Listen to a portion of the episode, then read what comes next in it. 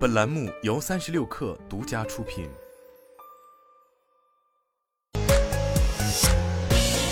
网罗新商业领域全天最热消息，欢迎收听快讯不联播，我是金盛。三十六氪获悉，优酷推出首个 IP 云收藏空间“时光宇宙”。据介绍，在“时光宇宙”里，每个空间均包含电子藏品，供兑换收藏。接下来，《侏罗纪世界》《梦工厂》《小黄人大眼萌》等经典空间也将上线优酷“时光宇宙”。国庆假期将至，本地游仍是主流，露营、赏秋、徒步、骑行等玩法备受游客青睐。近一周，飞猪平台上露营商品的预订量环比上周增长超三成。近日，飞猪旅行推出联盟营地三大服务保障：实地考察、安心退、意外险。QQ 音乐十一点一零版本今天更新上线，首次推出全面解读用户听歌偏好的音乐基因功能，以及支持个性化分享的歌单卡等功能。据介绍，歌单卡可以满足用户分享多首歌曲的需求，可分享自定义歌单，并根据主题选择背景模板和 PLOC 贴纸素材。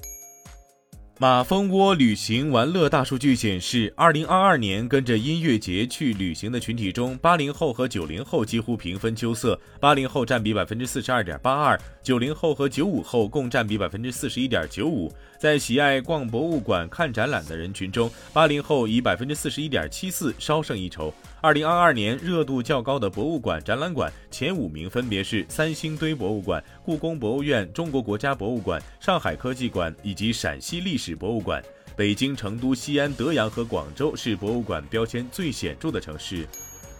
据报道，软银集团已经开始在其亏损的愿景基金裁员，预计裁员幅度将超过百分之二十。知情人士说，软银今天已经通知了一些员工，至少有一百名员工可能会受到影响。总部设在伦敦的愿景基金部门有大约五百名员工，包括拉丁美洲基金的员工。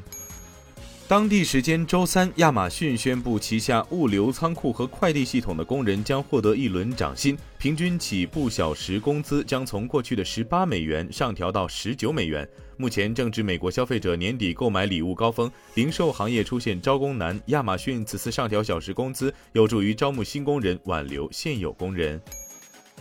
从供应链相关人士处获悉，供应链厂商并没有接到苹果对 iPhone 十四系列订单调整的通知，总订单数一直保持不变，但 iPhone 十四 Pro 系列分配订单更多一些。苹果 iPhone 十四系列上市后，近日有媒体报道称，因需求低于预期，苹果公司将放弃今年 iPhone 十四系列增产的计划。